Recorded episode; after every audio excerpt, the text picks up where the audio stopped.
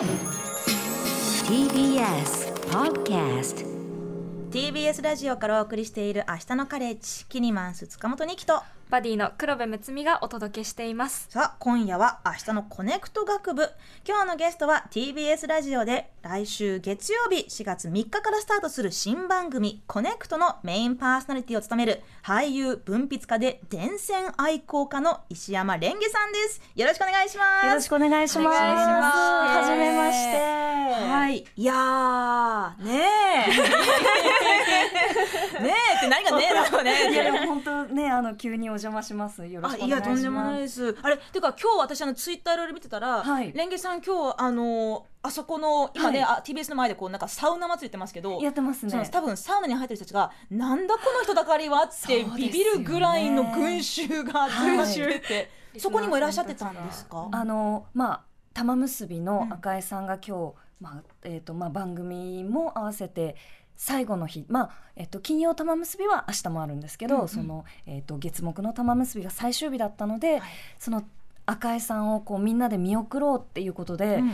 200人ぐらいはいたのかなと本当にこうたくさんの方が、あの TBS の下にこう集まってくださって、それってなんか打ち打ち合わせってああったんですか？それみんな自発的に集まったんですかね？おそらく自発的にこう集まられているんだと思います。ね。えはい。あ赤井さんともお会いできましたよね、はい、あの番組が始まる前に、うん。あの少しご挨拶させてもらって、はい。で終わった後もまあちょっとこう感想を伝えさせてもらってで、はい。あの皆さんがこう集まっているところに赤井さんがこうご挨拶に行くときに、うん。あの私ももう本当にちょっと厚かましいんですけど、はい。一緒に行かせてもらって、はい。あのご挨拶をさせてもらいました。どんな空気でしたか？いやもうすごいあったかかったですね。うん。本当にあの私もリスナーなので、うん。はあもう本当にいろいろな気持ちがあるんですがでも本当にこのあったかい空気の中でこの見送られる赤江さんっていうのを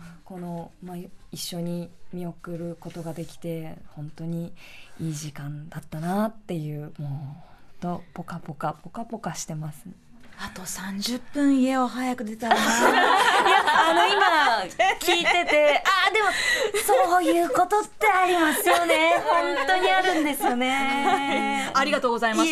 ポカポカしました。本当ですか？まあそんなねもう本当に大きな大きなバトンをはい今から渡せようとされている石丸レンゲさんがどんな方なのか、今日はねちょっと限られた時間でいっぱい聞いていきたいなと思いま。すよろしくお願いします。お願いしますえー改めましてプロフィールをご紹介しましょう石山レンゲさんは1992年10月22日生まれ俳優文筆家電線愛好家という肩書きがあります、えーテレビ番組「タモリクラブ」やスタジオジブリ「思い出のマーニー」のエミリ役など映画と舞台などでも活躍中です。さらに月刊伝説資材電気新聞などにも連載寄稿をされています。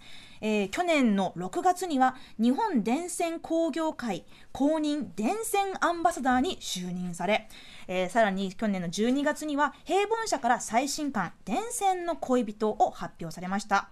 えーそしてね、もう今日はもう何度も言ってますけれど、まあ、来週月曜日から TBS ラジオでスタートする新番組「コネクト」のメインパーソナリティを務めるというわけなんですが今の心境をどうぞ。はい。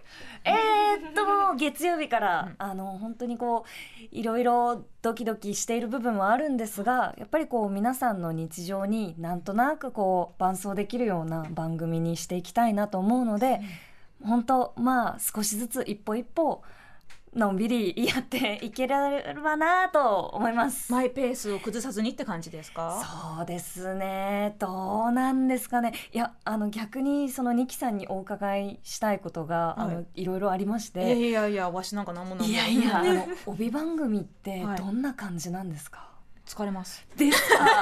そうなんですね。でも、ええ。いやいやあのでもなえーまあ私は夜のねはい。番組ですけれど、なんだろう毎日切り替え力が求められるし、ええ。でもレンゲさんはずっともうもう子供の頃から、はい。まあ、その表舞台に立つお仕事されてたじゃないですか、はいはいだから多分そういうところそのなんていうの私は本当にもう裏役その通訳とか翻訳っていう、本当にもう黒子的な仕事から、もうマイクの前で喋るっていうわけわかんない転職したので、はい。あのそっちは本当にもうなんか毎日毎日こうなんか昨日はなんか、あのなんつうのかなその原発の話をして、ええ。でで今日はなんか豆腐の話をして、で明日はなんかなんかライオンの話をするとか,、ええ。なんかそれぐらい切り替え切り替えであのがむしゃらにやってきて、はい。でまあリスナーさんとかもね多分なんかもうコロコロコロコロ変わるななんかこの番組のテーマって思いながらもついてきてくださってて、はい。そこでこう反応をいろいろもらいながらあ一人じゃない一人じゃないってそこはずっとあのもうなんか杖のように、はい。こうずっと持ってきた感じがしますね。なんか私はこの結構まああのちょこちょここうあの基本的にはあの TBS ラジオを聞いてるんですけど、その明日のカレッジが始まって、うん。そのニキさんがすごくこう率直にいろんな方とこうお話しされてるっていうのが、あなんかかっこいい女が出てるなと思って。ーやった恥ずかしい嬉しい聞いて。おりまして。であのいろんなこうゲストの方を招かれてるじゃないですか、いろんな人に会うってどんな感じなんですか？すいませんぼわっとした質問で。いやいやえっといろんな人に会うって生きてればそうなりませんでも。確かにそうですね、うん。結構私ずっと、うん。あの家にいること多くって、はい。あのテレビレポーターをやっていた時はそれこそものすごくこうたくさんの方とお会いする機会が、まあ、マイクを通してですけど、うん。あったんですけど、まあ、それがなくなってからすごく家でじっと犬とか家族とか。あのご本でも書いていらっしゃいますけれど、はい。子供の頃からちょっと不思議ちゃんとして見られてた？ですね空気が読めない雑談が苦手？そうなんですよ。そういう人がはい。ラジオの生放送を できるんですね？いやもう本当にできるのかできないのかは、ちょっとこれからかなという感じもするんですけれど、うん。あのなんか私はもともとコミュニケまああの人と話すのはあの嫌いな方ではないんですが、あのコミュニケーションについては多分その。うん先天的にめちゃくちゃ能力があるっていうよりはこう後天的になんとなくこうぶつかりながらあのあこうやって人と喋るんだみたいなことを感じ取っていったタイプなので、まあなんかそういう人間がやるラジオっていうのも、うん、まあ、うん、聞いてもらえたら嬉しいのかなと思ってます。でもはい。私、あのこれまでねあのアダプトを、はい。あのもう TBS ラジオでね、はい。もう出されていますけれどあれ収録な生？そうですそうです、うんうん。えっと収録で一回だけあの生放送を、はい、はいやはい。りました。まあ、そのアダプトでもねあのちょっとなんていうか、まあ、私も「明日のカレッジ」始まる前に、なんだっけもうすぐ明日のカレッジってだったっけ？なんかそういう名前のちょっとミニ番組を、ええ。あの何回かやらせてもらって、はい。ちょっとまあリスナーさんにもちょっと自分の存在知ってもらって、で自分自身もマイクの前で喋るってことを慣れていったわけですけれど、はい。やっぱりそのまあ自分の話になっちゃうんですけれどこうなんかどれぐらいさらけ出せるかどうかそうですその素の部分を見せていい時と、はい。まあやっぱりこう TPO ってものがあるよねってとこ時といやここは空気を壊してでも言わなきゃあかんことがあるんやっていうそのえっ、とまあ判断がねちょっとまだまだこうスキルが足りないってところもありますから迷う時もあるんですけど、うん。でも自分の話をすればまあ綺麗事で終わらせたくないなっていう気持ちあるんですよ。うん、でもまあそれちょっとね、まあ、番組の特色もそれぞれあるだろうし、ね、聞いてるリスナーさんも何を求めてるかによりますから。ね。うん。だからまあレンゲさんの、あのー番組を聞く、ねまあ、そのこれ玉結び終わっちゃうけれど、うん。新しいコネクトにいろんな期待うんかかってると思いますが。でもそれをまあ良くも悪くまあねあのーまあ良くも悪くも超えてはい。さかわしていいと思いますよ。そうですね本当に。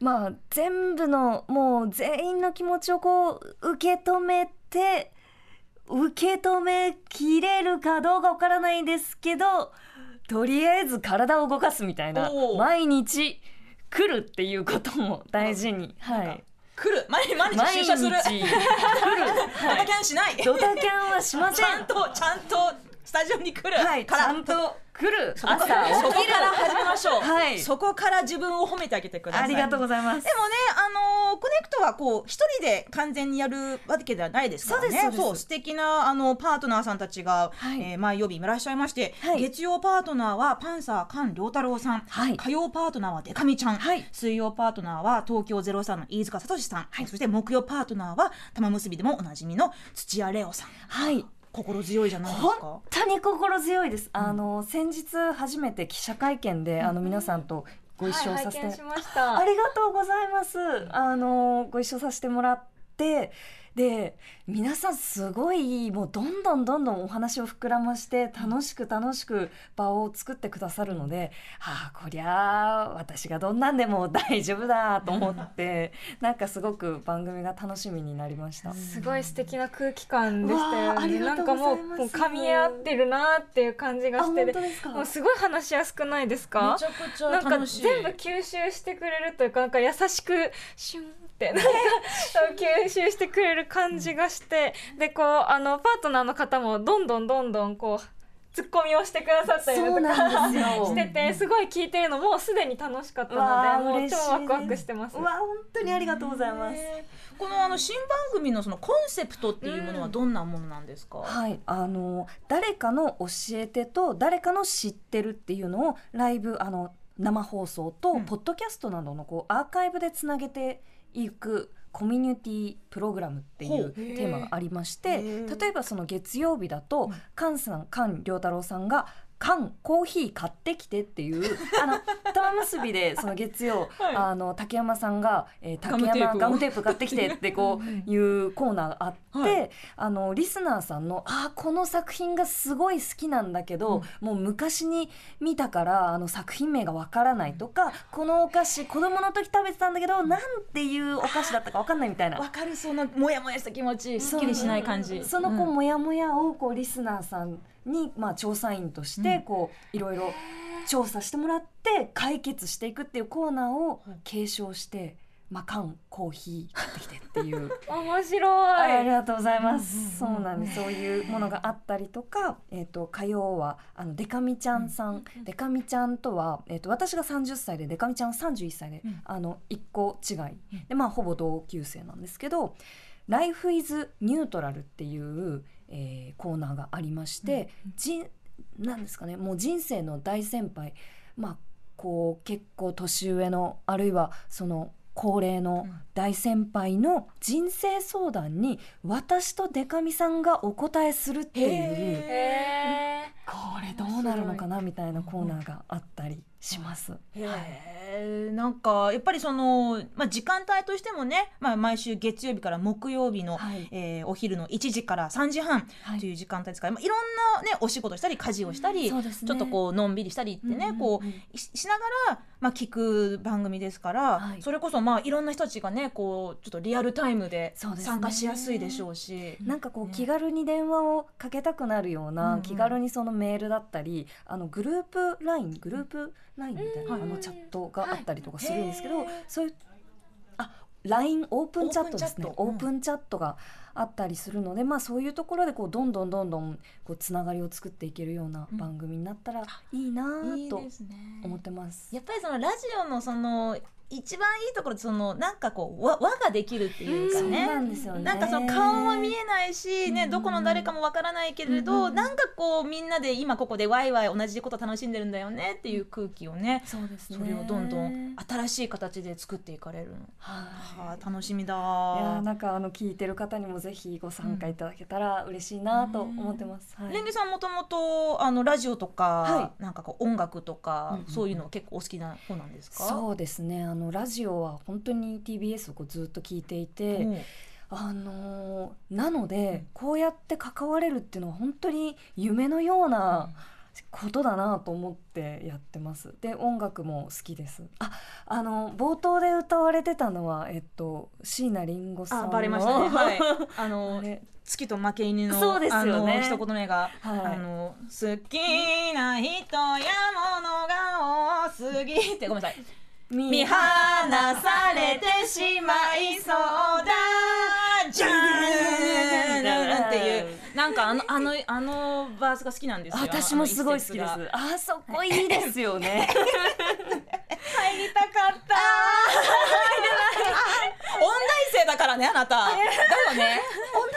そうなんですよ、えーすごい。歌を勉強してるんです、もうでもなんかそういうねあのちゃんとやられてる方にこうおいそれとこんなねなんかいやいやいやいや私の私のダミ声よりもあの黒部の声で活躍しちゃった。いやいやいやいやいやいやはい。でね、レンゲさんといえば、もうここがすごく気になってます。はい。電線愛好家、はい。えーまあまたはねご本のタイトルが借りましたら電線の恋人。まあこれねエレクトリックワイヤーラバーという、まあ、英語のタイトルもついてますけれど、はい。はいどんだけあなた電線が好きなのというところも少し聞かせてください。はい、はい。えー電線との出会いは？そうですね。電線との出会いは小学3年生の頃に遡るんですがあの東京の北区の赤羽っていう場所がありまして、うんはい。であの父親の会社自営業をやっていたんですが、あの父親の借りている、まあ、そのアパートの一室にこうよく遊びに行っていて、で昼間その赤羽の街をこう一人でうろうろ散歩をしていることがよくあって、で私が住んでいたのは埼玉のあのもうものすごいこう周り田んぼと土手だらけみたいな場所だったんで電線の存在感をあんまり意識しなかったんですよ。うううん。なんですけど赤羽のこう路地を歩いていると、まあ、道幅が狭いんで、はい。こう電線の存在感っていうのが結構際立ってうん。くるんですね。はい。でなんかこう上を見上げた時にうねうねしていて、はい。でこのうねうねがなんかそのツタ植物とか、はあのなんだろう根っことか、はいはいはい。あるいはそのいろん。な人間のこうあの血管だったり神経だったりに何か近いものがあるなと思って、あとはその SF のアニメとかも好きでして、ではい。なんかそういうモチーフにも日常の中にこうビジュアル的につながる部分があるなと。なんとなくまあそこまでもちろん言語化できなかったんですけど、うんうん。そんな風に気になったのがきっかけですね。そうこの5本の中にもねあの電線の恋人の中にも、はい、そのまあ本当にもうありとあらゆる角度から電線を語ってらっしゃるんですけれど、はい写真はい、もね何種類かあって、はい。例えばその南国系の電線、はい。スタ系の電線デコ系屋根系光学迷彩。そして私が私のから一番好きなやつ。空中木立。木立、はい。これはですねもうなんか木の間に、はい。なあ電線があるところに木がお生えて大きくなって電線を飲み込んじゃってそうですそうです。その木を切った後にはい。切り株がぶらりんと空中にそうなんですそうな浮いている。あの電線がですね。はいこうは張っている、うん。あのえっ、と敷設されている場所のこのすぐ横横というかあの同じところにあの街路樹が植わっていることっていうのがよくあるんですけど、はい。はい。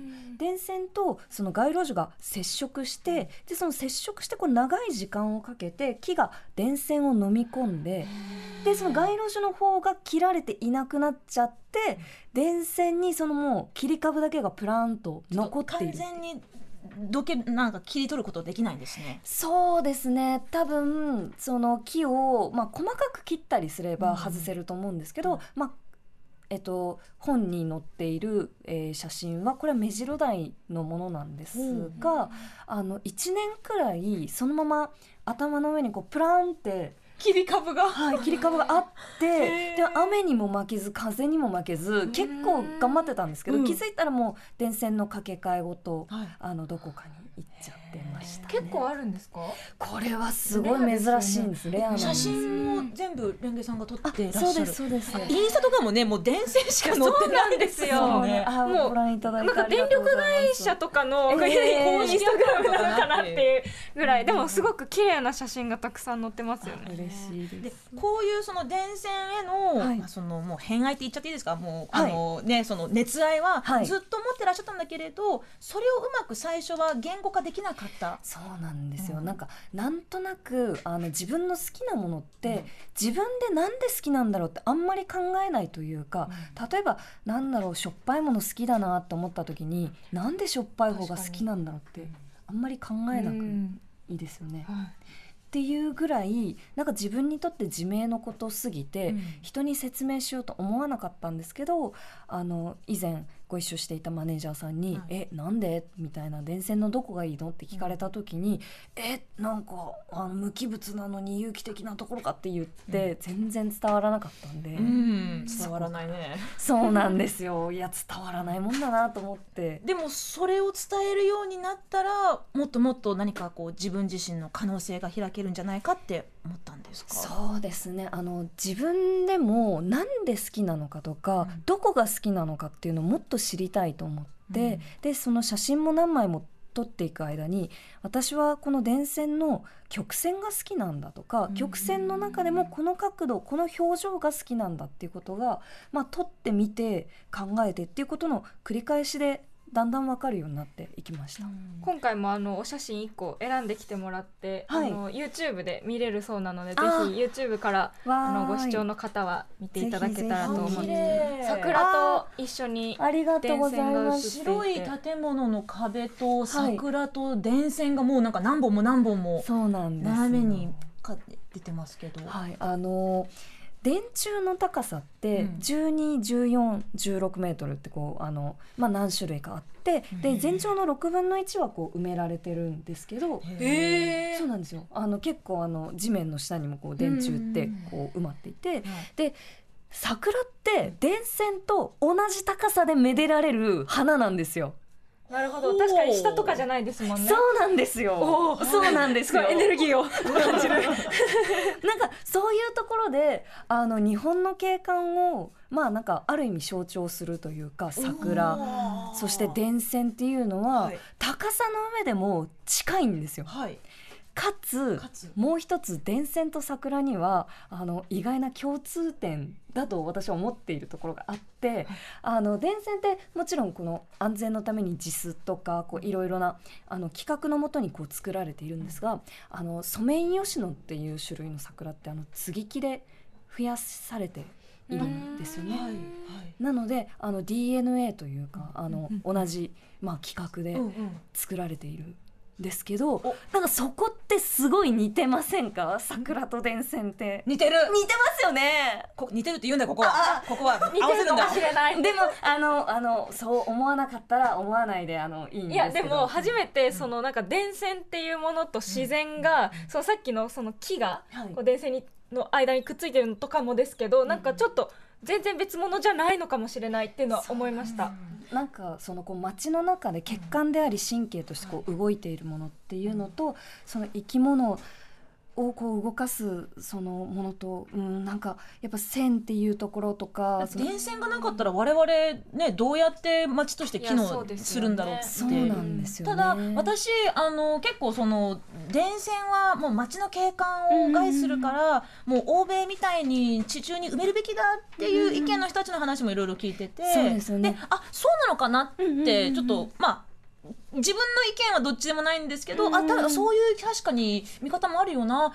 電線がない方がすっきりするし、んうん街も綺麗に見えるのかなってなんとなく思ったんですけどそういうのにはどう思いますか？そうなんですね。あのすっきりするっていうのはこう確かにすっきりすると思うんですよ。うん。でその安全上その歩行の安全だとか、えっと、す災害時にこうどういう、まあ、危険があるのかあるいはその復旧する時は、えっと、学配線っていうんですけどあの電柱をこう立てて、えっと、配電をすることを、はい。まあ、そちらの方が復旧が早いとか本当にこういろいろな理由とかこうある中で、個人的にはその景観っていうことだと電線のない道はすっきりしていて、うん。いいところもあるんですが個人的にはなんかこう目の置き場所というか、うん。引っかかりがなんかなくて、はい。ちょっとこう寂しい感じもしますかね。なんかい明日からちょっともう少し電線見ながらお散歩しますわ。あもうぜひぜひ、ねあの電線散歩は本当にお金がかからない あの趣味なんで。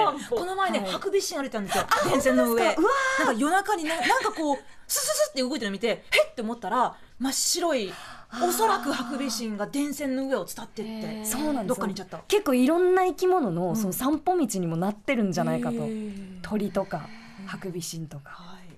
思ってます。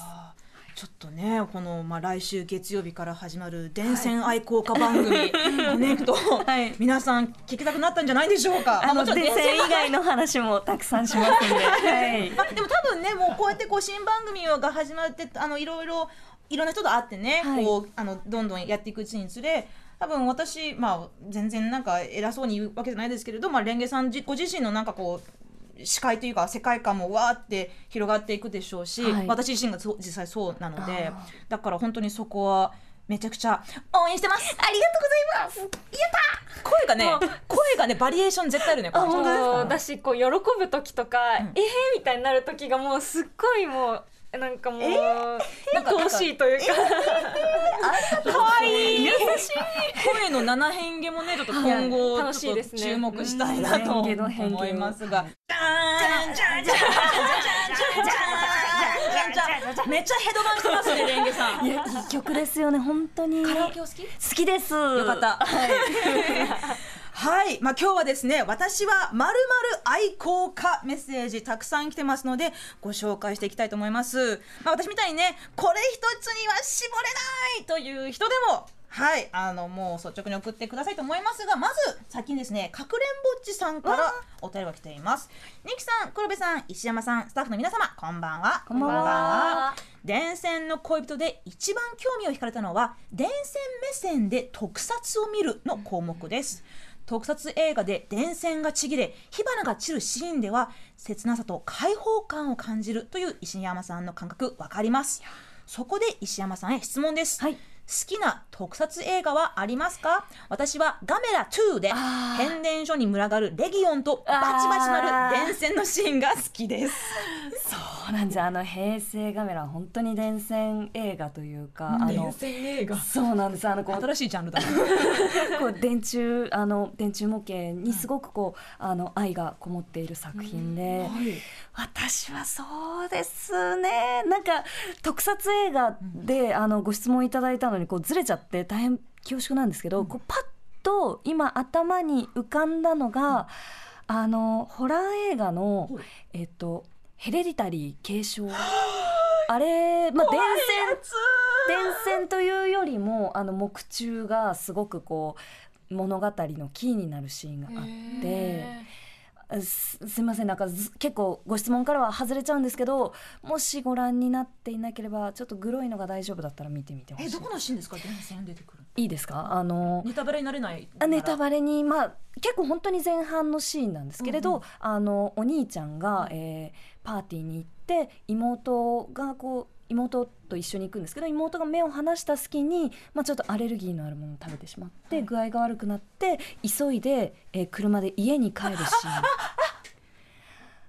あれだ電線あれあれダメ。そこそこそこからもう一度ダメああーあのシーンはマジでトラウマでもですああいう電柱の使い方あるのかと思ってすごくこう印象的であの大好きな映画なんですけど。あのなんかでで電線えっと電線工業会の方たちはそういう あで電線推しはどうなんですか？大丈夫ですかねそうですね？あんまりこうアンバサダーとして推奨するような感じではないかもしれないんですけどあのバリエーションの一つとして、はい。ヘリディタリーあのなかなかちょっとトラウマ描写がありそうでなので苦手な人はあまりおすすめしませんが、はい。かなりネアでは残りました、はい。えー、テラベッピンさんからもいただいています。こんばんは。こんばんは。はいこんばんは。電線にお礼を言いたいことがあります。そんなこと言われても石山さんも困ると思いますが、電線の話なんてここしか送る当てがないのでとりあえず送ります。ありがとうございます。もう5年ほど前のことでした私は仕事でヘマをして道に大木を倒してしまいました。どんなヘマですかこれは。